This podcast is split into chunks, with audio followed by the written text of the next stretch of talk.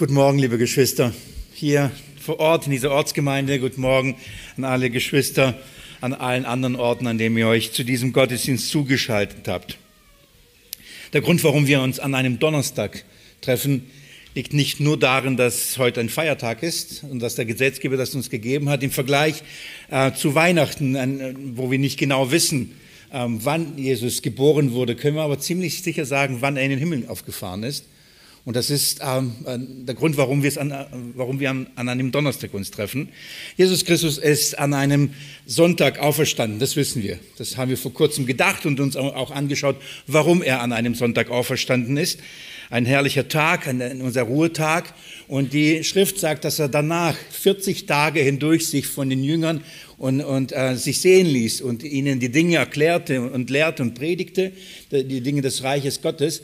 40 Tage zählt man nach dem Ostersonntag und an dem 40. Tag ähm, feiern wir äh, Himmelfahrt, weil Jesus an diesem 40. Tag nach, dem, nach Ostern in den, Himmel aufgefahren ist. Das ist der Grund, warum ähm, wir an einem Donnerstag feiern. Wenn wir von Sonntag, Ostern 40 Tage zählen, dann kommen wir eben meist auf einen Donnerstag. Und das ist der Grund, warum auch dieser Feiertag ist. Dann zählen wir weitere zehn Tage und dann kommen wir bei Pfingsten an.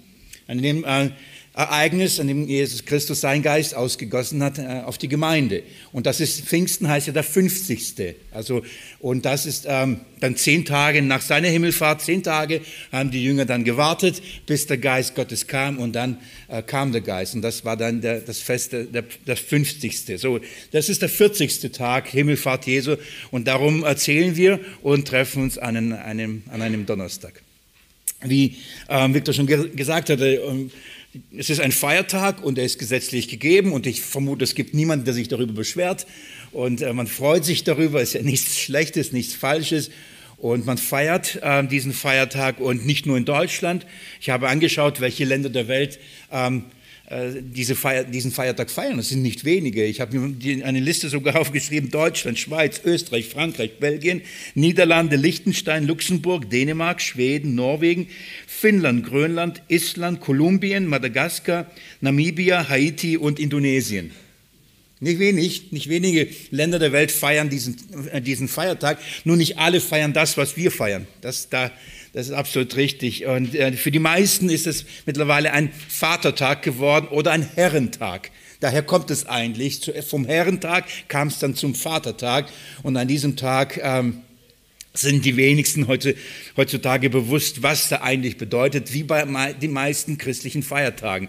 Die Bedeutung geht Stück und Stück verloren und andere Bedeutungen werden hineingelegt und so ähm, äh, hat man auch sozusagen diesen Herrentag, also Herren nicht in dem Sinne von Herr Jesus Christus, Herrentag in dem Sinne von den Herren ja, die, die, die, die Herrschaft ausüben und dann irgendwann dachte er, okay, die Väter, die üben ja auch Herrschaft aus, also die feiert man da eben diesen, diesen Tag. Da geht es weniger darum, wie gesagt, dass man den Herrn Jesus Christus in den Vater unseres Herrn Jesus Christus äh, feiert und an ihn denkt, sondern da feiern die Väter sich selbst.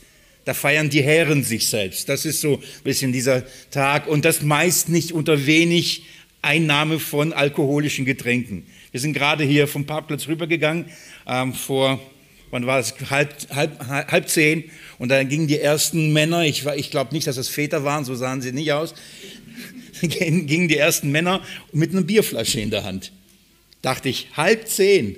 Ja. Mir schmeckt es auch nach halb zehn nicht, aber es ist eine andere Geschichte. So gingen sie und mit Rucksack voller, man sieht, was da alles drin ist. Und da feiern die, die Männer, da feiern die, Herr, die Herren sich selbst. Wir begehen diesen äh, Feiertag aus einem anderen Grund. Ich muss ehrlich an dieser Stelle auch Fairness halben und ehrlich sagen, dass bei der Predigtplanung, als ich für mich geguckt habe, wo predige ich, wo trage ich ein, ich ähm, die, diesen Donnerstag auch übersehen habe. Nicht, dass mir dieser Tag nicht wichtig ist, aber bei der Planung, mich da einzutragen oder einen anderen Bruder, habe ich übersehen. Hätten meine Brüder mich nicht daran erinnert und gesagt, Herr Willi, dann, dann hätten wir gestern eine Bibelstunde gehabt, aber heute keinen Gottesdienst. So bin ich sehr, sehr froh an, an die Erinnerung. Und ähm, so haben wir eben gestern keine Bibelstunde, aber heute darum äh, begehen wir einen Gottesdienst, weil an diesem Tag ähm, wir bewusst diesen Tag feiern und an die Bedeutung eben dieses Feiertags denken wollen, uns daran erinnern wollen, was die eigentlich die Auferstehung Jesu und die, seine Himmelfahrt eigentlich wirklich bedeuten. Und ich möchte das mit euch gerne ausgehend von einem Bibeltext aus der Apostelgeschichte tun. Wundert euch nicht, ja, das ist ein, der, ein Text aus der Apostelgeschichte. Apostelgeschichte 2, die Verse 33 bis 36. Anhand dieser, dieser Verse möchte ich einige Punkte ähm, aufzeigen und uns an einige Punkte erinnern, was die Himmelfahrt Jesu bedeutet. Äh, warum ist sie wichtig? Warum ist dieser Feiertag und oder warum ist das für uns als Gemeinde wichtig? Und ähm, ich, wir, wir feiern Geburtstag Jesu und machen daraus eine Riesenfeier, oder? Das, das bleibt immer in Erinnerung. Ähm, aber es gibt andere Feiertage, die heilsgeschichtlich mindestens so wichtig, wenn nicht, nicht noch wichtiger, wobei noch wichtiger ist schwierig auszudrücken, ohne das eine gäbe es das andere nicht. Aber ähm, schaut mal, wenn ein Mensch zur Welt kommt, warum feiern wir einen Geburtstag? Hat er irgendwas geleistet? Hat er irgendwas vollbracht? Wir freuen uns, dass er zur Welt gekommen ist und feiern diesen Tag. Aber wir, wir können nicht sein Leben feiern. Wir können nicht seine Errungenschaften feiern. Wir können nicht sagen, schau mal, was er vollbracht hat. Wir können nicht sagen, schau mal, wie wertvoll er ist, was er einen Beitrag da geleistet hat, was für ein guter Mensch er war oder eben schlechter Mensch. Aber wir feiern Geburtstag. Aber wir, äh, aber wir feiern nicht diesen Tag, äh, an, an dem man sehen kann, was hat dieses Leben gebracht. Was, was, was wurde hinterlassen? Welchen Dienst hat er getan? Und so feiern wir den Geburtstag Jesu höher als zum Beispiel die, seine Krönung. Das sollten wir wirklich eigentlich mit ebenfalls schön schmücken und äh, mit überall Kronen. Und da gibt es einige Möglichkeiten, diesen Tag wirklich viel bewusster und viel in, viel in, in großer Anbetung, in großer Ehre zu begehen und nicht so wie ich äh, der, im Predigtplan zu vergessen, dass wir da eigentlich das begehen sollen. Das ist wirklich ein wichtiger Tag, heißgeschichtlich ist Himmelfahrt, ein wirklich wichtiger Tag. Und ich denke, weil wir aber diesen Tag ähm, nicht so sehr im Bewusstsein haben und die Konsequenz, die daraus ergibt, äh, hat das auch was mit unserem Glaubensleben zu tun. Je nachdem, ähm, was wir glauben, was an diesem Tag passiert ist oder was diese Himmelfahrt bedeutet, hat es Auswirkungen auf unser Glaubensleben und ein Leben hier jetzt in dieser Welt. So lasst mich das, diesen Text lesen und anhand dieser Verse möchte ich einige Punkte, ich will ich, ich traue mich nicht zu sagen, wie viele Punkte es sein werden. Ich will einige Punkte euch zeigen, was die Bedeutung ähm, von, von der Himmelfahrt ist. Nicht, dass ihr es nicht wisst, ich will euch daran erinnern. Ab Vers 33. Nachdem er nun durch die Rechte Gottes erhöht worden ist und die Verheißung des Heiligen Geistes vom Vater empfangen hat, hat er diesen ausgegossen, was ihr seht und hört. Denn nicht David ist in den Himmel aufgefahren, er sagt aber selbst, der Herr sprach zu meinem Herrn, setze dich zu meiner Rechten, bis ich deine Feinde lege zum Schemel deiner Füße. Das ganze Haus Israel wisse nun zuverlässig, dass Gott ihn sowohl zum Herrn als auch zum Christus gemacht hat, diesen Jesus, den ihr gekreuzigt habt. So, anhand dieser Verse möchte ich über die Bedeutung der Himmelfahrt mit euch nachdenken. Und auch wenn wir gerade gebetet und gestanden haben, ich möchte mich und uns in dieser Predigt wieder dem Herrn Jesus Christus anbefehlen. Jesus, wir wollen begreifen, wir wollen mehr verstehen und fester glauben, welche Auswirkungen deine Himmelfahrt hatte. Ich möchte dich bitten, Jesus, dass du durch deinen Geist uns den Himmel öffnest und dass wir dich sehen dass wir dich sehen zu Rechten Gottes und dass wir sehen, was es bedeutet, dass du zu Rechten Gottes dich gesetzt hast. Möge diese Predigt in aller Begrenztheit und Schwachheit, möge diese Predigt dazu beitragen, dass wir diese Herrlichkeit sehen. Herr, leite, führe, gib Weisheit, ähm, sowohl vom Inhalt, auch von der Zeit her. Ich befehle mich dir an und danke, Herr, dass ich mit dir rechnen darf. Amen.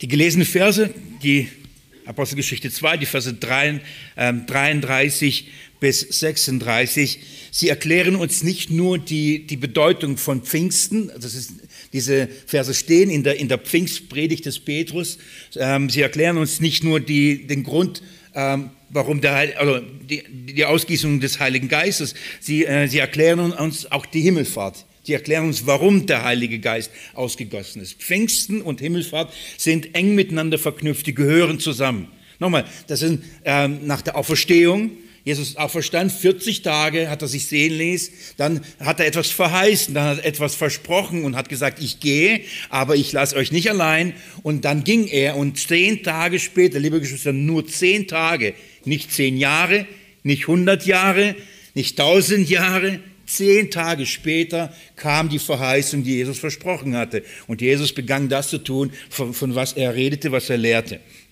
So, Pfingsten und, und Himmelfahrt oder Himmelfahrt und Pfingsten gehören thematisch untrennbar zusammen und von daher habe ich diesen äh, Text gewählt, um uns die Bedeutung aufzuzeigen.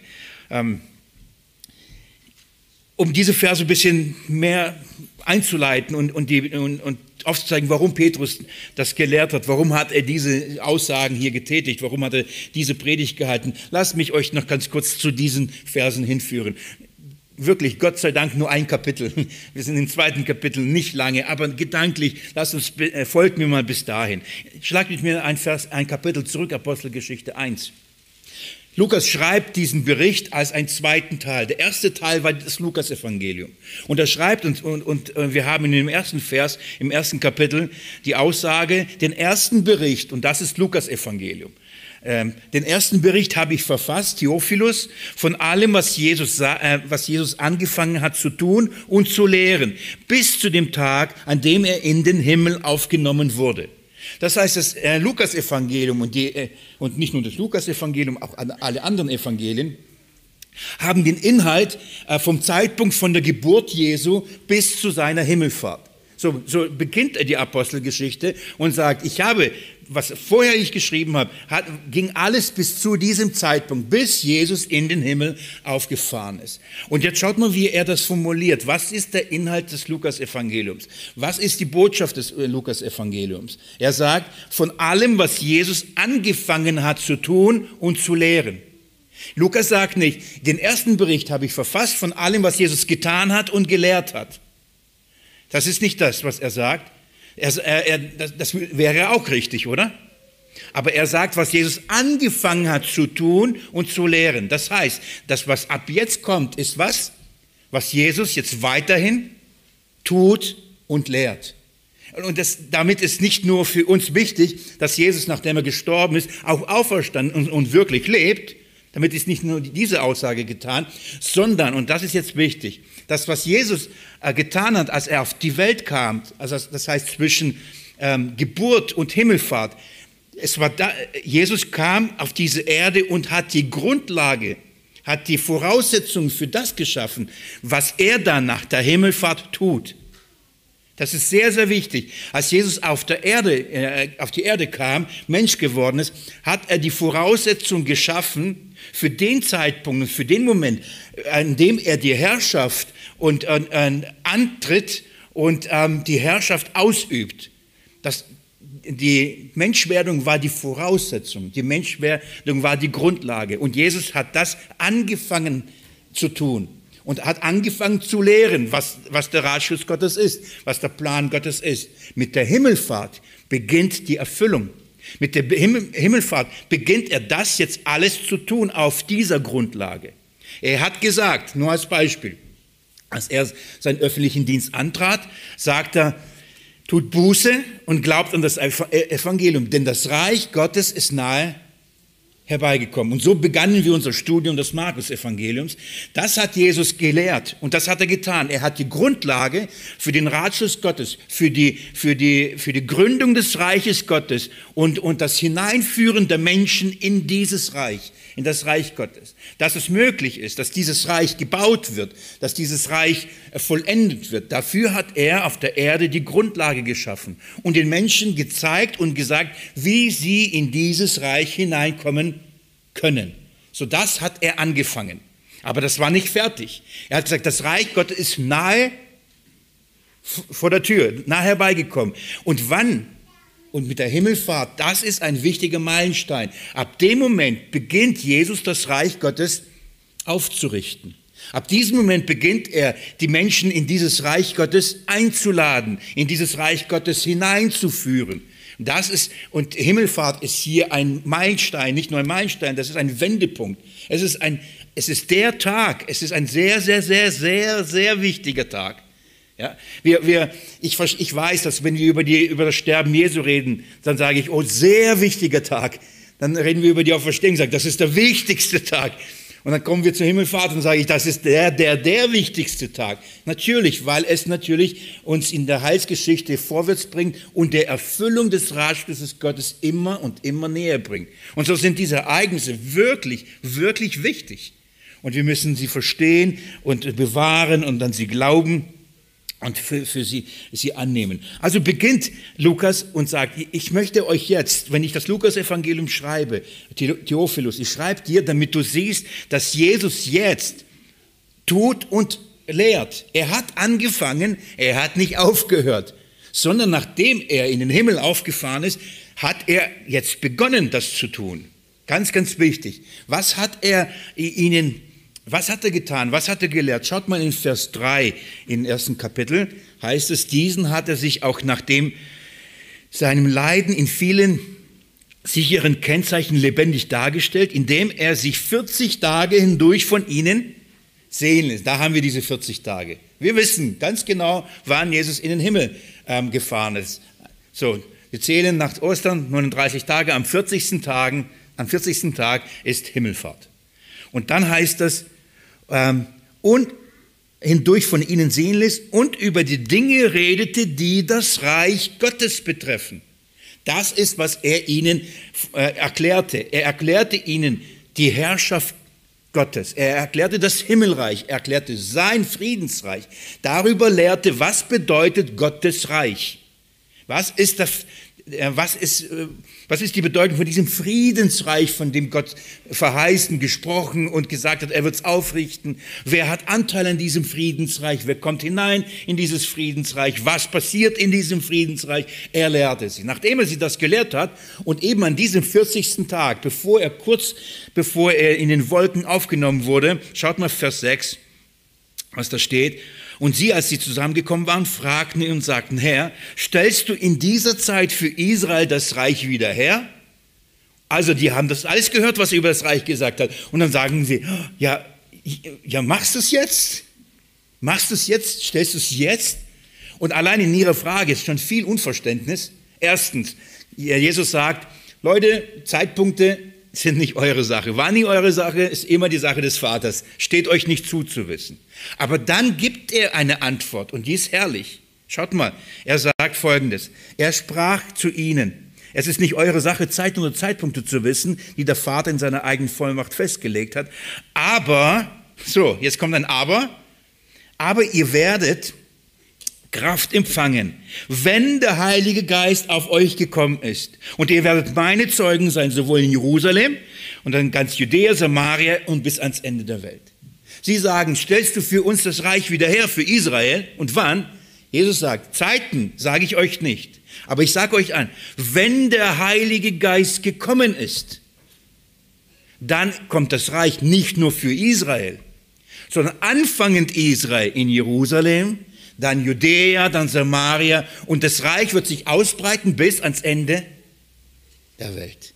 Wenn der Geist gekommen ist, dann beginnt's. Wann? Jesus sagt, wenn der Geist kommt. So, er gab ihnen eine Antwort. Es dauerte zehn Tage und es begann.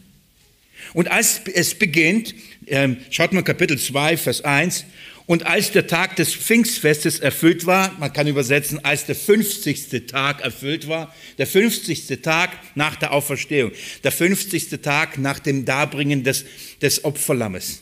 Als der Tag sich erfüllt hatte, dann kam der Geist und es geschahen gewaltige Dinge und auf einmal haben die, die Apostel ein Zeugnis gegeben in allen Sprachen der Nationen, anfangen von Jerusalem. Und die Leute sind verwirrt und fragen sich, was passiert hier? Warum passiert das hier? Und dann steht Petrus auf und hält diese berühmte Predigt, diese erste Predigt, eine gewaltige Predigt und erklärt ihnen Pfingsten. Und ein Teil seiner Erklärung, neben dem, dass er sagt, hier erfüllt sich die Schrift, David hat darüber schon gesprochen. Es ist nicht David. Ähm, geht mir mit mir jetzt in Kapitel 2, Vers 29. Da heißt es, Ihr Brüder, es sei mir erlaubt, mit Freimütigkeit zu euch zu reden über den Patriarchen David, dass er gestorben und begraben und sein Grab bis auf diesen Tag unter uns ist. Da er nun ein Prophet war und wusste, dass Gott ihm mit einem Eid geschworen hatte, und jetzt schaut mal, was, einen seiner Nachkommen, wer ist das? Der Messias Jesus. Und was mit ihm zu tun? Schaut mal, auf seinen Thron zu setzen. Darum geht's jetzt.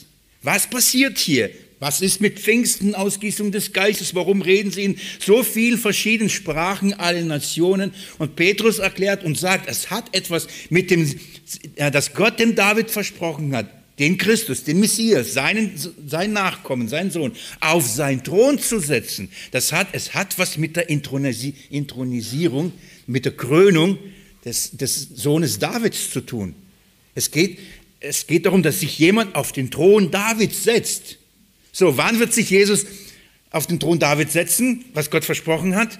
Müssen wir doch noch darauf warten, bis Jesus wiederkommt und dann auf den Thron Davids setzt? Und Petrus erklärt, nein, nein, David hat davon geredet und er sagt, das, was ihr jetzt seht, das hat schon David gesagt und es beginnt damit, es geht um das Sitzen auf dem Thron. Und dann erklärt er das weiter und sagt Folgendes hat er voraussehend von der Auferstehung des Christus geredet. Das heißt, es begann mit der Auferstehung. Der Nachkomme Davids ist auferstanden. David ist nicht auferstanden. Und er, der, der Sohn ist auferstanden. Und jetzt schaut mal, dann sagt er eben in Vers 33, nachdem er nun, nachdem also, was nach, wann nachdem? Er ist gestorben, er ist auferstanden und danach, nachdem er nun durch die Rechte Gottes erhöht worden ist. Und jetzt geht's los. Jetzt erklärt er die, die, die, die Himmelfahrt. Jetzt erklärt er die Krönung. Jetzt erklärt er in diesen Versen, was, was bedeutet das? Was hat Gott mit Christus gemacht? Was, was ist diese Krönung? Und ich habe jetzt einige Punkte. Ich habe mir gedacht, ich gehe durch diese Verse und werde so einige Punkte rausnehmen und euch diese Bedeutung erklären, beziehungsweise für die, die sagen, weiß ich schon, daran erinnern. Okay? Das erste, was, was, was passiert, die erste Bedeutung der Himmelfahrt, die erste wichtige Erkenntnis, was die Himmelfahrt ist, Jesus Christus wurde von Gott oder durch die Rechte Gottes erhöht. Das ist die erste Bedeutung. Es ist eine Erhöhung. Was bedeutet das? Ähm, in der Vorbereitung habe ich mir überlegt, wie viel werde ich in jeden Punkt hineinlegen? Und ich habe für jeden Punkt so viele Bibelstellen, dass es für jeden Punkt eine Predigt. Ihr, ihr kennt mich, ja? Ich verzettel mich da sehr oft und verrenne mich. Und deswegen habe ich gebetet, wie viel werde ich euch weitergeben von den Bibelstellen? Viele Bibelstellen. Mit Sicherheit habt ihr mittlerweile im Ohr, so werde ich sie nur kurz zitieren oder auf sie euch verweisen. Einige werde ich aber ähm, auch anlesen und euch das zeigen. Die Erhöhung, und das ist es wichtig, die Erhöhung bedeutet natürlich Himmelfahrt in dem ganzen Zusammenhang geht es um Himmelfahrt. Und wir verstehen eine buchstäbliche Erhöhung. Jesus war auf der Erde, er war Mensch, er war auf diesem Planet und dann wurde von der Erde aufgenommen in den Wolken des Himmels und wurde in den Himmel aufgenommen. Das ist buchstäblich eine Erhöhung. Das ist Himmelfahrt. Ja, von der Erde fuhr Jesus in den Himmel. Das ist eine Erhöhung. Also er wurde erhöht, von der Erde in den Himmel erhöht. Das ist äh, die erste Bedeutung. Und um zu, zu zeigen, ja, es hat was mit der Himmelfahrt zu tun. Die Erhöhung Jesu hat was mit der Himmelfahrt zu tun. Aber, und das ist jetzt sehr wichtig, es ist hier nicht nur eine Orts, ähm, ein Ortswechsel, wenn ich das in dieser Weise sagen kann. Ja? Es ist nicht nur, Jesus geht nicht von irdischen Örtern in die himmlischen Örter, so, äh, wir finden einen Ortswechsel, ein Ortswechsel Wechsel findet hier statt, sondern wir haben hier auch einen Stellungswechsel. Jesus ist von dem irdischen Menschen, das heißt, er hat sich zu nichts gemacht. Er wurde wie ein Mensch befunden, in Mensch, äh. Jesus hat sich erniedrigt und wurde Mensch. Und als Mensch lebte er auf dieser Welt. Er legte alle Privilegien ab, er legte alle Vorrechte ab, er legte seine Göttlichkeit ab. Und obwohl er von seiner Fähigkeit alles haben könnte und jederzeit in Anspruch nehmen könnte, hat er das alles abgelegt und lebte in einer absoluten Abhängigkeit von dem Vater. Er, er war müde, richtig? Er war durstig, Er, er, er war hungrig, manchmal sogar genervt von den Jüngern, von den schriftgelehrten Pharisäern. Er war sauer, als er den Tempel reinigte, als er den Pharisäern, den Schriftgelehrten sagte, ihr, ihr Otternbrut. Jesus war auf dieser, in, dieser, in, in dieser Welt und trotzdem in allem ohne Sünde, das wissen wir.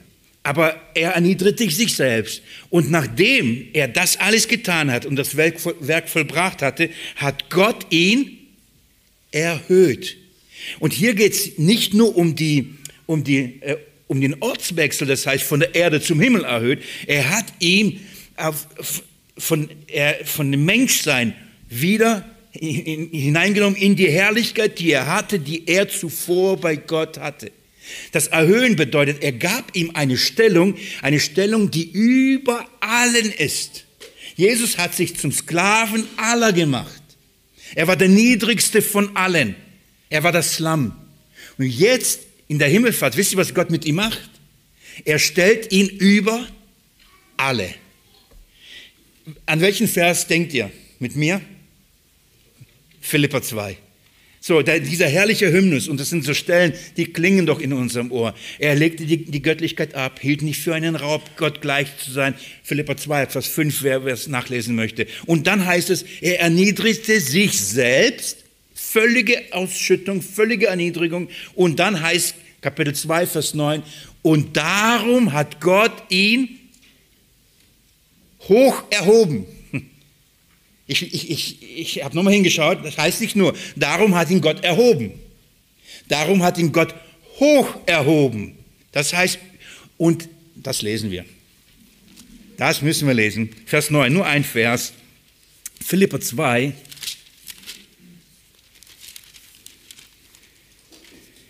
Vers 9, so gewaltig. Die Gefahr bei uns ist immer so, wenn man bestimmte Verse oft hört, dann meint man, man kennt sie. Wenn man sie liest, man meint, man kennt sie und man überfliegt, weil man sagt, ich weiß ja, was drin steht und es ist manchmal gut, genau hinzuschauen, was drin steht. Dann, dann, dann bekommt es nochmal eine Tiefe. Schaut mal Vers 9. Dann heißt es, darum, also weil er sich erniedrigt hat, darum hat Gott ihn hoch erhoben und ihm den Namen verliehen, der über jeden Namen ist Jesus bekam in der Himmelfahrt, das ist hoch erhoben, das ist eine Himmelfahrt, da bekam er einen Namen, der über allen Namen steht. Wie kann ich sagen? Er hat ihm einen Namen gemacht. Man macht sie einen Namen, oder? Oh, der ist aber stark, groß, mächtig, reich. Man, ich habe mir einen Namen gemacht. In dem Fall hat Gott ihm einen Namen gemacht und gesagt, das ist der höchste Name, den es gibt. Über ihn gibt es niemand. Warum? Er hat sich zu dem kleinsten Namen gemacht, den es gibt, und Gott macht ihn zum größten Namen, den es gibt. Hier geht es also nicht nur um einen Ortswechsel, hier geht es um eine Stellung, ein Stellungwechsel. Das heißt, er bekommt, der Gottesknecht wird Gottes König, wird der größte, herrlichste, wichtigste, wichtigste Mensch, Gott, Mensch, Gottes, Gottes Mensch oder Sohn des Menschen, den es gibt.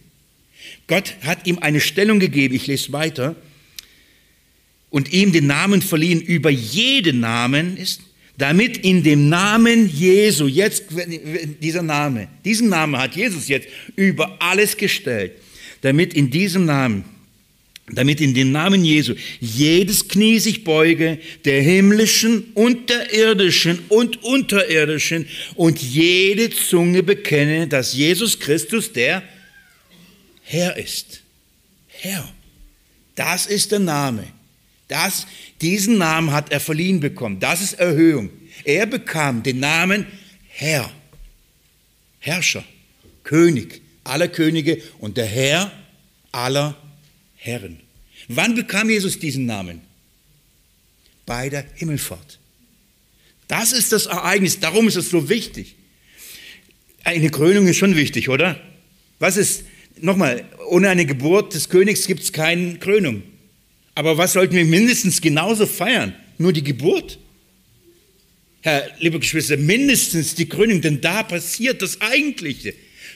So gut, dass er geboren wäre. Wenn er nämlich nicht geboren wäre, gäbe es keine Krönung. Aber was sollten wir denn feiern? Was feiert den Queen? 70 Jahre, gell? Oder? Und das begeht man feierlich. Begeht man feierlich die Krönung Jesu. Wie viele Jahre schon her? Über 2000 Jahre. Nicht wenige glauben, nein, nein, die Krönung kommt noch. Er ist gar nicht der König, noch nicht. Er herrscht noch nicht. Jesus, Gott selbst hat ihm diese Stellung gegeben. Als er ihn erhöht hat, hat er ihm diese Stellung gegeben. Er hat ihn hoch erhoben. Von daher, wenn wir dieses lesen, darum hat ihn hoch erhoben, das hat was mit der Himmelfahrt zu tun. Dann hat er es ihm äh, gegeben. Und, und zwar jeden na, himmlischen und irdischen und unterirdischen. Im Himmel und auf Erde.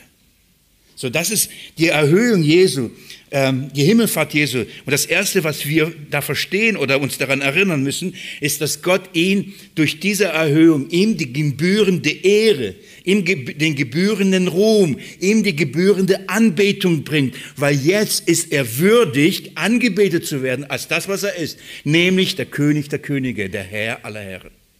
Er ist jetzt würdig. Worin hat er sich die Würdigkeit verdient? Er hat sich selbst erniedrigt und war gehorsam bis zum Tod am Kreuz. Darum hat Gott ihn da erhoben. Geht mit mir ins Johannesevangelium Kapitel 17. Johannes Kapitel 17.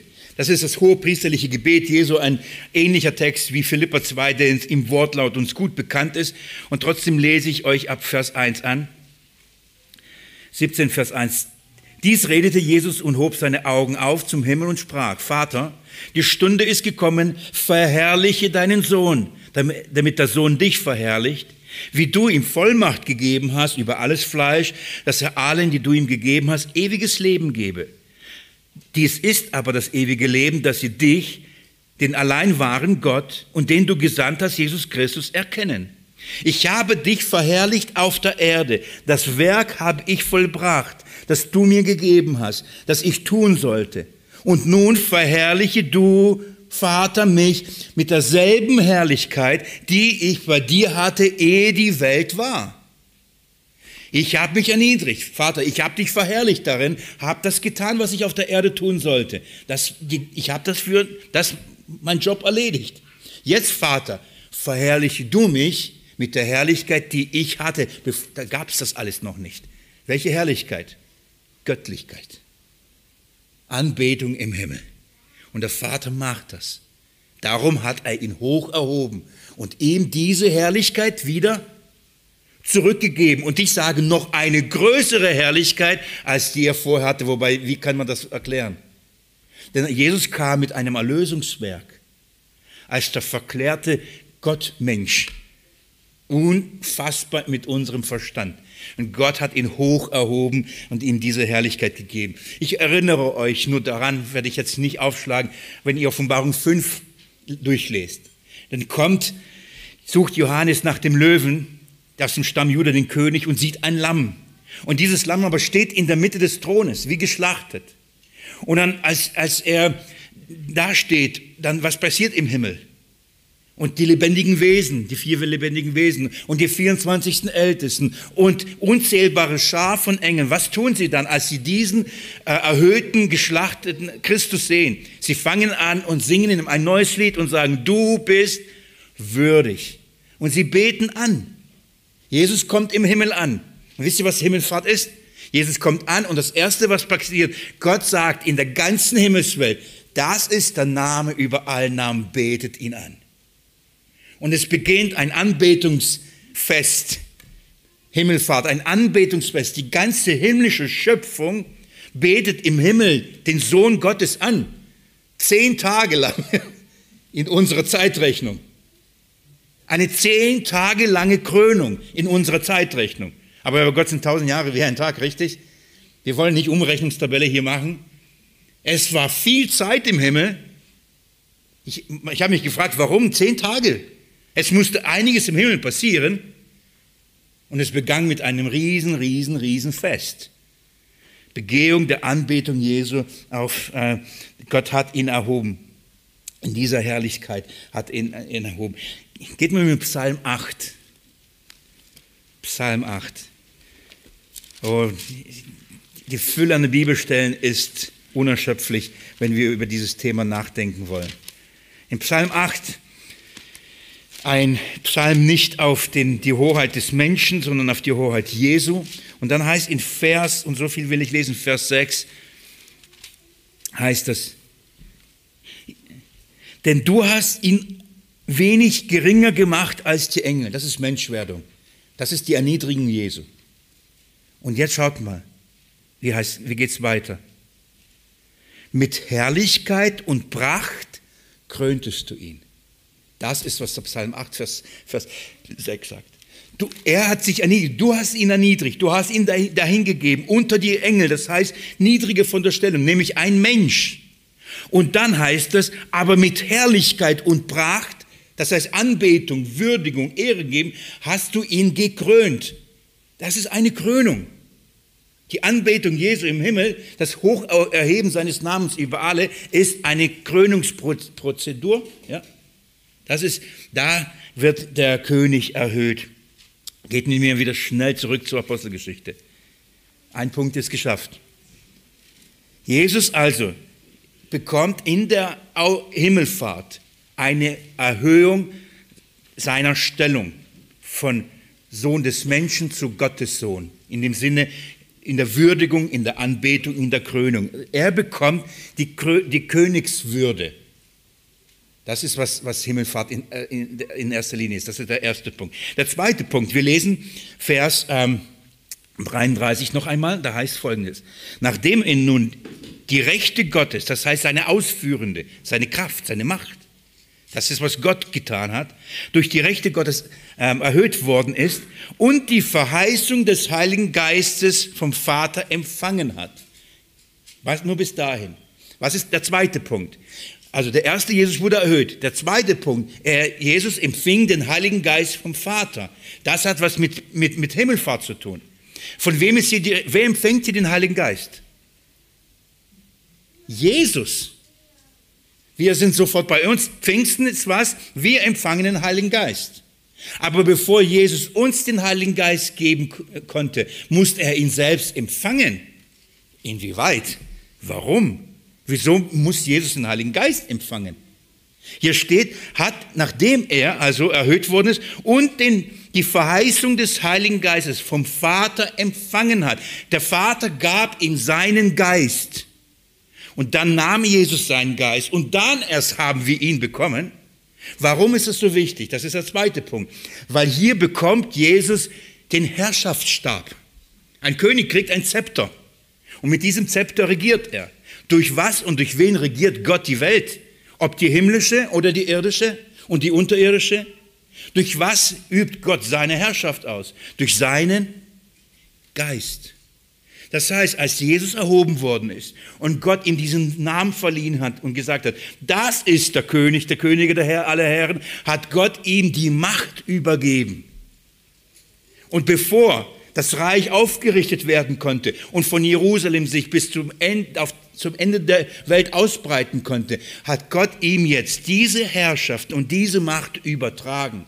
In welcher Form? Er gab ihm seinen Herrschaftsstab. Nun ist es kein buchstäblicher Stab. Ich habe mir zwar einen hingemalt, wie ich mir vorstelle, wie so ein Herrschaftsstab aussieht. Bei Jesus ist es ein Hirtenstab oder so ein Zepter. Klingeln bei euch die ganzen Bibelstellen, die von dem Zepter reden?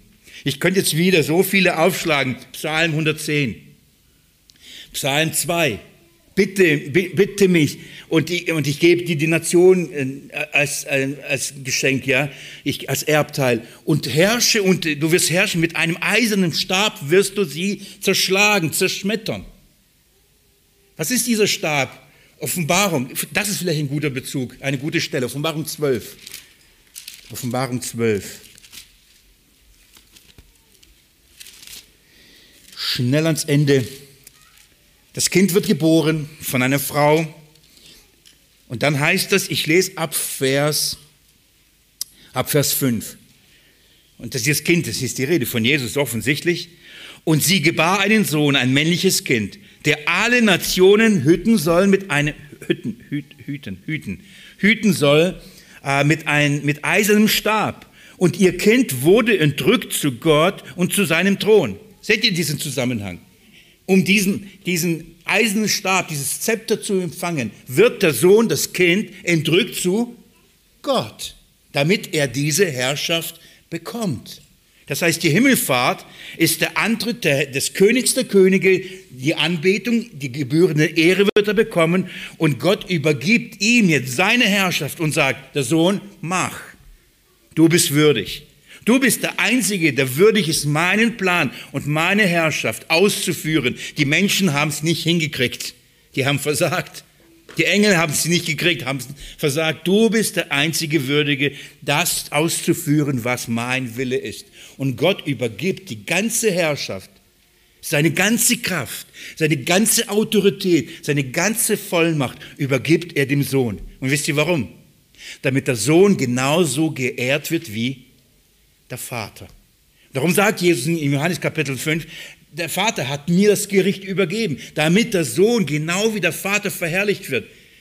Wer den Vater nicht ehrt, ehrt den Sohn nicht. Wer den Sohn nicht ehrt, ehrt den Vater nicht. Warum? Weil der Vater hat dem Sohn alles übergeben. Der Sohn übt die Herrschaft aus. Und welche Herrschaft und durch was? Durch seinen Geist. Darum heißt es in Offenbarung Kapitel 5, ähm, in Vers 6, dass dieser Sohn sieben Geister hat. Das sind die sieben Augen die über den ganzen Erdkreis ausgesandt sind. Jesus sieht alles. Und durch seinen Geist oder den Geist, den Gott ihm gibt, das heißt die Herrschaft ihn übergibt, übt er seine Herrschaft und seine Gewalt auf der Erde aus. Also das erste, die erste Bedeutung, die für uns klar sein muss, ist, da beginnt, mit der Krönung beginnt die Verherrlichung und die Anbetung. Und wenn Jesus sagt, wie sollen wir beten? Unser Vater im Himmel, geheiligt werde dein Name, dein Reich komme, dein Wille geschehe, wie im Himmel, so auch auf der Erde. Was sollen wir tun? Am Feiertag, Himmelfahrt, was sollen wir tun? Die Väter feiern? Die Herren feiern? Wir feiern den, Herr, den, den, den Herrn, den Vater unseres Herrn Jesus Christus, dass er den Sohn hoch erhoben hat. Das feiern wir. Das, was im Himmel passiert, sollte auch auf der Erde passieren. Jesus Christus sollte verherrlicht werden in allem. So, dann, warum? Er empfing die Gottesherrschaft. Er empfing seine Autorität, er empfing seine Vollmacht, er empfing nämlich seinen Geist. Und wie der Vater, wie der Vater, Jesus Christus, als er öffentlich auftrat und das Zeugnis vom Vater abgeben sollte, seines Ratschlusses, was war das Erste, was der Vater getan hat? Er hat ihm seinen Geist gesandt, oder? Das war die Taufe. Wer sendet jetzt seinen Geist? Der Sohn. Lest mit mir Apostelgeschichte. Apostelgeschichte 2, äh, wir sind immer noch Vers 33, wir kommen aber vorwärts. Da heißt es, und die Verheißung des Heiligen Geistes vom Vater empfangen hat, hat er diesen ausgegossen, was ihr seht und hört. Nachdem, also, er hat den Geist bekommen. Von wem bekommt man den Heiligen Geist? Von Jesus. Er gibt, er teilt aus. Warum? Er ist würdig erfunden, äh, erfunden wurde, weil er die Herrschaft angetreten hat. Er ist für die Menschen gestorben, er ist, er ist auferstanden, er hat den Preis bezahlt und er darf den Geist geben, seinen Geist ausgießen. Damit, damit ist so viel gesagt. Für uns Kinder Gottes ist das so positiv. Jesus hat den Jüngern gesagt, geht nicht von Jerusalem. Warum? Wartet, sie wussten nicht, zehn Tage. Warum nicht? Weil er gesagt, es müssen noch bestimmte Dinge passieren, dass ihr hingehen könnt, dass Menschen zu Glauben kommen können, dass Menschen gerettet, geheiligt und befähigt und vollendet werden. Ich muss mich erst auf den Thron setzen, die Herrschaft annehmen. Dann geht hin. Dann geht. Wenn der Geist kommt, dann wisst ihr, ich bin angekommen. Warum ist Pfingsten so wichtig? Pfingsten sagt, Jesus hat die Herrschaft angetreten, denn der Geist ist gekommen. Wenn der Geist gekommen ist, ist Jesus angekommen. Ich werde gehen und wenn ich gegangen bin, werde ich euch bei, meinen Beistand schicken. Was hat Jesus den Jüngern versprochen? Ich lasse euch nicht allein. Er sagte, ich gehe zum Vater und viele werden euch hassen und die Jünger sitzen da und, und er redet weiter, aber die hören dann nichts mehr. Johannes 16. Und er sagt, ja, oh, Traurigkeit hat euer Herz erfüllt, oder? Weil ich gesagt habe, ich gehe. Aber ich lasse euch nicht allein. Es ist nützlich für euch. Es ist gut für euch. Wenn ich nicht gehe, kommt nicht der Beistand, kommt nicht der Geist. Also werde ich gehen und dann werde ich den Geist senden. Ich werde ihn schicken. Ich werde ihn euch bringen. Das heißt, Matthäus Evangelium 28 haben wir vor kurzem bei der Taufpredigt uns angeschaut und sagt, und ich bin bei euch bis zur Vollendung des Zeitalters. So, Jesus ist aber gegangen. Es hat ein Ortswechsel stattgefunden. Aber Jesus kommt wieder. Und er ist schon gekommen. Wie? Er sandte seinen Geist, damit wir nicht alleine sind. Und das ist da, darum, warum sendet er seinen Geist? Weil er ihn vom Vater empfangen hat. Das ist der, der wichtige und das ist der, der dritte Grund. Er hält sein Versprechen. Er gab seinen, seinen Geist, damit Menschen gerettet, damit Menschen versiegelt, damit Menschen geheiligt und damit Menschen befähigt und vollendet werden können. Und zwar in sein Reich. Die Jünger sagen, wann richtest du das Reich, Reich wieder auf? Und Jesus sagt, wenn der Geist kommt, dann geht's los. Sind die Jünger, die das Reich bauen? Sind Jünger, die den Menschen wieder, eine Wiedergeburt schenken? Sind es Jünger, die heiligen? Sind es Jünger, die vollenden? Oder Nein. Wartet auf den Heiligen Geist. Auf den kommt's an. Denn er befähigt uns zu all diesem. Es ist Jesus Christus, um in der Sprache der Apostelgeschichte zu bleiben von Lukas. Lukas hat gesagt, Jesus hat als er auf der Erde war, angefangen hat zu tun und zu lehren, mit der Apostelgeschichte, das heißt mit der Himmelfahrt Jesu, auf dieser Grundlage tut er und lehrt er. Eigentlich ist es nicht die Geschichte der Apostel. Das ist immer meine Einleitung, wenn ich das unterrichte an der Bibelschule. Es ist nicht die Apostelgeschichte. Denn wie viele Apostel tauchen da auf? Das sind zwei, Petrus und Paulus. Und nochmal Johannes und einer, der dann ähm, also Jakobus, der dann stirbt. Von den anderen kriegen wir teilweise nicht mit. Also eigentlich müssten wir dann von jedem zwölf Apostel einen ausführlichen Bericht bekommen, was er getan hat, wo er getan hat, wie er es getan hat. Es ist nicht die Geschichte der Apostel, es ist die Geschichte Jesu, wie er nach der Himmelfahrt sein Reich ausbreitet auf der ganzen Welt und Menschen aus allen Nationen in dieses Reich hineinführt. Das, das ist, was, was die Apostelgeschichte ist. Das ist der Beginn dieses, dieses herrlichen Ereignisses. Wann hat es begonnen? Mit der Himmelfahrt. Es beginnt mit der Krönung. Jesus beginnt, bekommt diese Autorität. Zurück zur Apostelgeschichte. Also, ein weiterer Punkt. Was lesen wir noch? Ich lese ab Vers 34.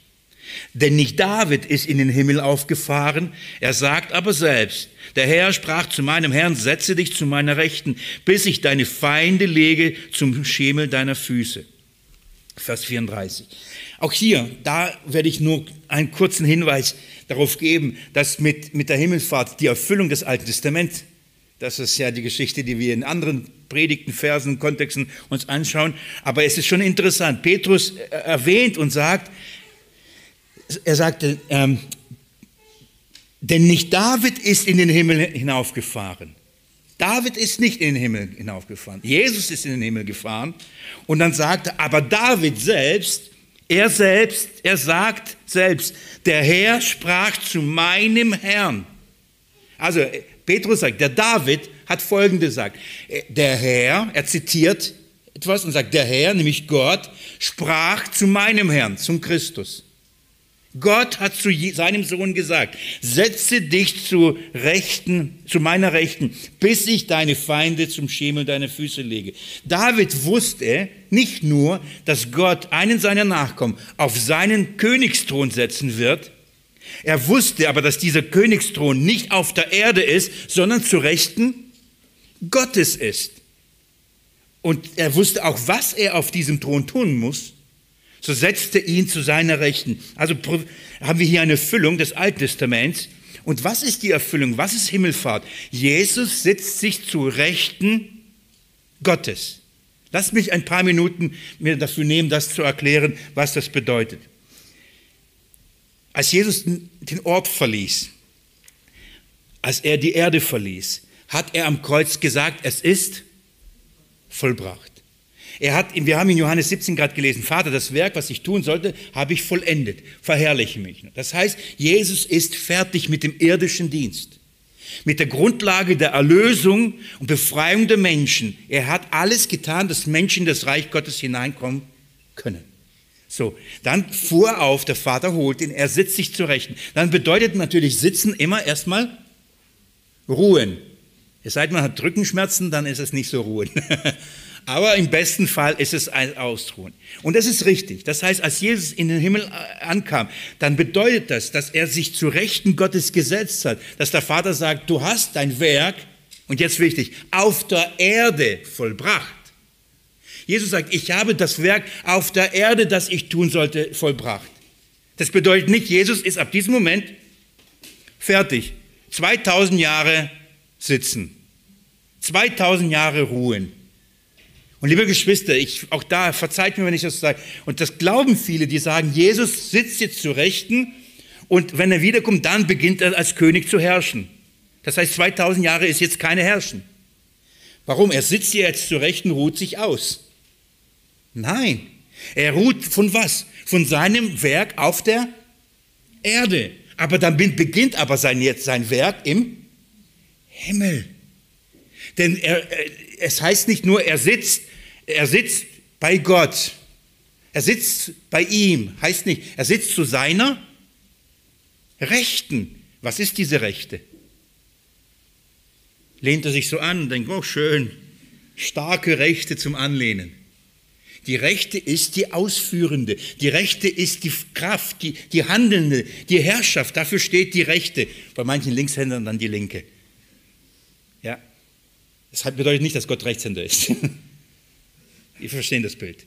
Hier, wenn es heißt, setze dich zu meiner Rechten, dann hat es zwei Aspekte. Der erste Aspekt ist, dein Werk auf der Erde ist vollbracht. Ruh dich davon aus. Aber jetzt beginne zu herrschen im Himmel. Nicht nur im Himmel, vom Himmel.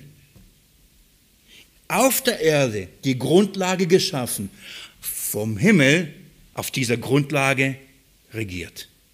Das ist so wichtig. Als Jesus zu Rechten sich saß, dann hat er die Rechte Gottes, ähm, dann hat Gott ihm seine Rechte gegeben.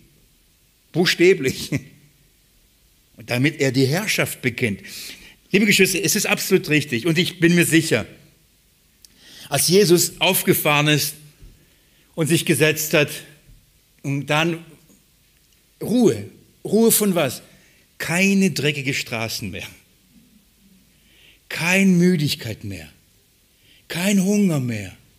Kein Durst mehr. Keine Blasen auf den Füßen. Keine Schmerzen vom Rumherlaufen. Ist doch herrlich, oder? Danach sehen wir uns doch. Zu, aufzufahren zum Herrn, sich hinzusetzen und sagen, Ruhe, von all den, keine stressigen schriftgelehrten Pharisäer mehr. Keine blöden Fragen mehr. Keine lästigen Hinterherläufer, die einen nur um das äh, Wunder und alles weg. Das ist schön, oder? Das ist Sitzen, Ruhen, vorbei. Jesus hat sich erniedrigt und ging dieses irdische Leben mit all diesen Mühen. Und in der Himmelfahrt legte er das alles ab und es, er war nicht mehr unter diese Dinge unterworfen. Das ist Ruhen. Aber das bedeutet nicht, dass er all diese Dinge abgelegt hat oder ablegen durfte. Bedeutet nicht, dass er jetzt untätig ist im Himmel. Nein, nein. Jetzt beginnt eigentlich die Herrschaft. Vorher die, Grundlage, die Schaffung der Grundlage der Herrschaft, die Würdigkeit. Jetzt beginnt die Herrschaft. Jetzt tut er das. Lass mich das, ähm, ihr könnt mir folgen? Das Sitzen ist wichtig. Das, beim Sitzen bedeutet wirklich nicht, dass Jesus nicht mehr regiert. Andere sagen, und das will ich noch kurz erwähnen, andere sagen, ja, ja, Jesus regiert im Himmel. Da bin ich wieder der Meinung, aber er regiert nicht auf der Erde. Geht mit mir kurz in die Offenbarung, Kapitel 1.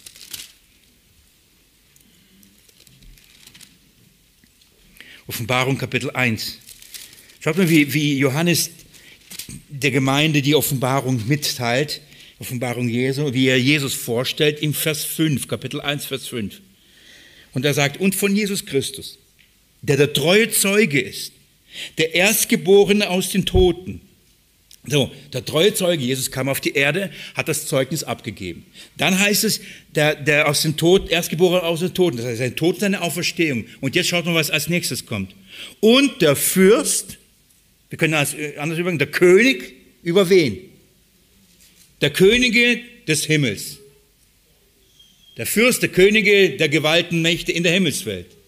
Nein, hier steht der Fürst, der Könige der Erde. Jesus, als er hier in der Offenbarung vorgestellt von Johannes, sagt, Zeugnis abgelegt, gelitten, gestorben, auferstanden, zu Rechten des Vaters gesetzt und die Herrschaft angetreten. Über was? Gott hat den Namen gegeben über alle Könige, auch die Könige der Erde. Denn mir ist gegeben alle Macht im Himmel. Wie oft habt ihr das schon gehört, oder? Und auf Erden. Das ist wichtig. Jesus bekam nicht nur eine Macht im Himmel und später bekommt er sie auch auf der Erde. Nein, er regiert jetzt im Himmel. Nein, er regiert vom Himmel aus über Himmel und Erde. Das ist, was Jesus, äh, was, was wir an, an Himmelfahrt feiern. Und wir haben einen Grund dafür zu feiern. Der ist dafür anbetungswürdig. Er verdient Anbetung, Ruhm, er verdient dafür Ehre. Aus Zeitgründen all die herrlichen Stellen, Daniel 7 und all das spare ich jetzt und gehe zu den letzten zwei Punkten.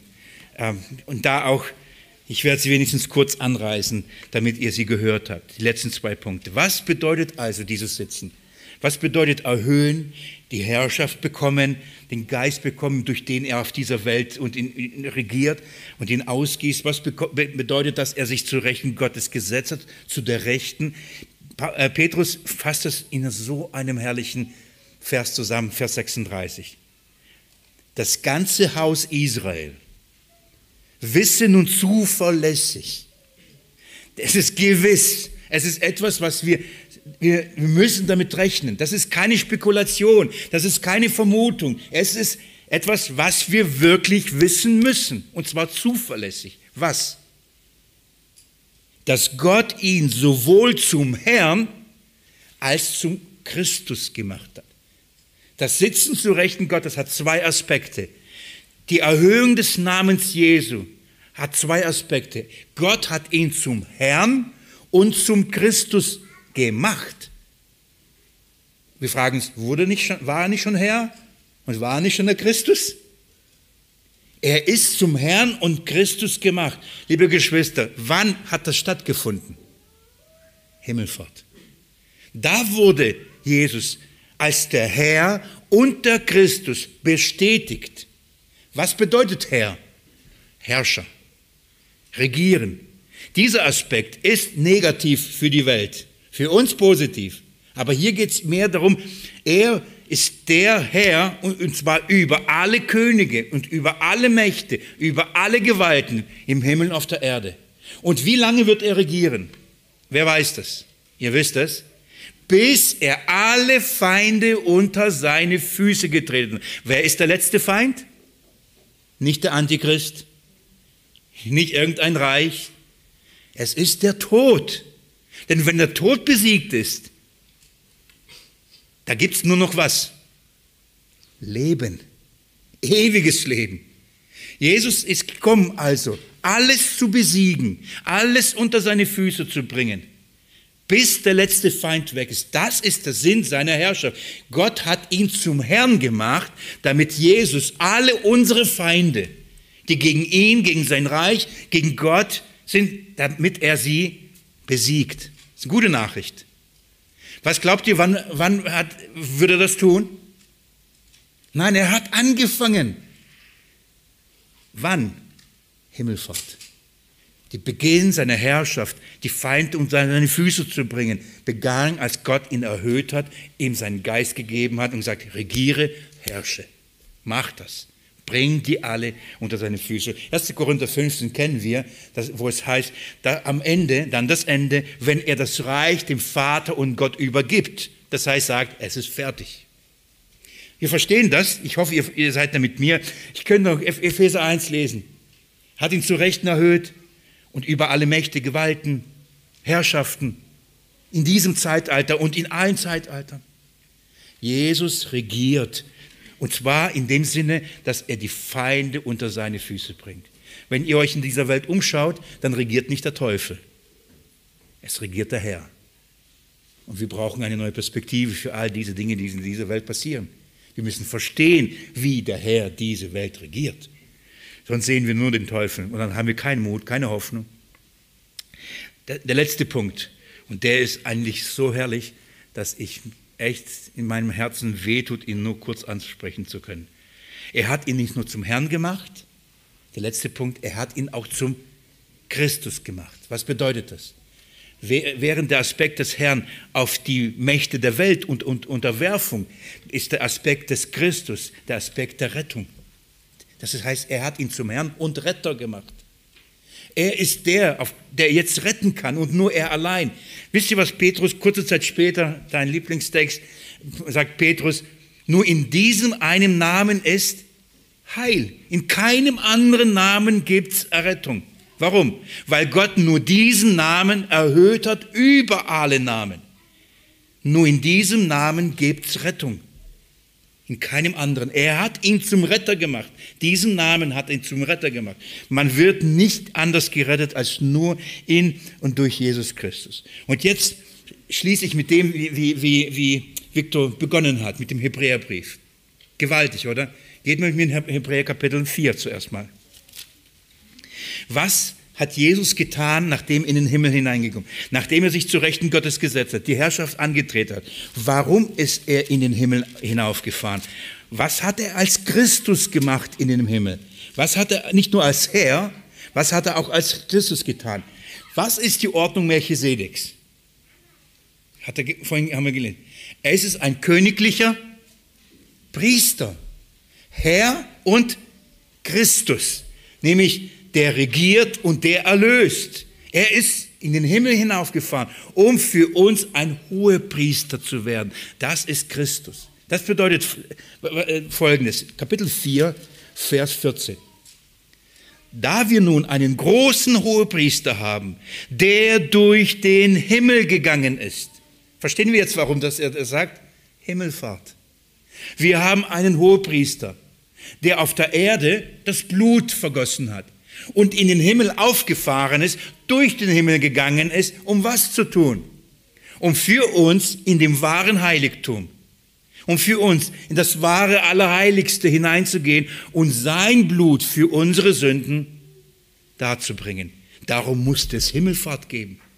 Denn da bracht er sein Opfer erst hinein. Dadurch hat er den Himmel gereinigt. Das klingt, das klingt Schwer zu verstehen, oder? Aber wisst ihr, was der Aspekt der Reinigung war? Wer musste raus aus dem Himmel? Der Satan. Der Verkläger, der uns wegen den Sünden vor Gott verklagte. Jetzt brachte Jesus sein Blut und sagte, es ist Genüge getan, raus, der Verkläger musste gehen. Der Himmel wurde gereinigt. Offenbarung 12. Hinabgeworfen ist der Verkläger unserer Brüder. Darum ist Jesus in den Himmel gegangen um für uns dieser herrliche Hohepriester zu sein, ein Fürsprecher für uns zu sein, der für sich für uns verwendet, der ganz genau weiß, welche Leiden, welche Versuchen, welche Schmerzen wir haben. Darum ist er in den Himmel, um sich für uns vor Gott zu verwenden. Er ist zum Christus gemacht worden. Und als letztes, um uns Wohnungen vorzubereiten. Darum ist er in den Himmel. Kapitel 14, Johannes Evangelium. Mein Vater hat viele Wohnungen und ich muss hingehen, um für euch sie vorzubereiten. Und wenn ich hingehe, dann werde ich auch wieder kommen und euch holen. Jesus geht, ist in den Himmel aufgefahren, um uns diese Ewigkeit vorzubereiten. Das, e, die Ewigkeit in dem Sinne, dass er alle Feinde besiegt, dass er allen Schmutz, alle Schlangen, alle ähm, Skorpione und alle Mücken und alle Spinnen, alles aus der Wohnung rausfegt und uns dann holt und sagt, hier bist du sicher. Und zwar für ewig und für immer. Er wird kommen. Und darum wird er genauso kommen, wie er gegangen ist, in den Wolken des Himmels. Weil er gegangen ist, wird er wiederkommen. Und was er in der Zwischenzeit macht, er bereitet alles vor. Eigentlich ist das die Hochzeitsvorbereitung. Das ist darum die Verlobungszeit. Er hat gesagt, ich liebe euch, ich habe mich mit euch versprochen. Das heißt, ihr gehört mir, ich gehöre euch. Wir sind eigentlich schon Mann und Frau. Aber wir sind noch nicht vereinigt. Ich gehe und werde das Haus dafür bereit machen, wie Josef es getan hat. Und ich werde alles vorbereiten. Und dann komme ich und dann feiern wir das Hochzeitsmahl. Dann gibt es eine große Hochzeit dafür. Als Jesus in Himmelfahrt antrat, ab diesem Moment, kein Wunder, dass wir alle darauf warten, Herr, komme bald. Herr, komme bald. Von daher feiern wir mit der Himmelfahrt die Herrschaft Jesu und gedenken seiner Vorbereitung für unser, unsere Abholung. Und mit diesem Bild will ich schließen. Dann wird er uns holen und dann kriegen wir keine Blasen mehr. Keine Müdigkeit mehr. Keine nervigen Fragen mehr. Keine Stressleute mehr. Keine Angriffe, keine Sünde, keine Versuchung, kein Fallen, keine Krankheit, kein Leid, kein Tod, keine Tränen, oder? Dann werden wir ruhen, mit ihm sitzen in Ewigkeit. Was für eine herrliche Perspektive, oder? Amen.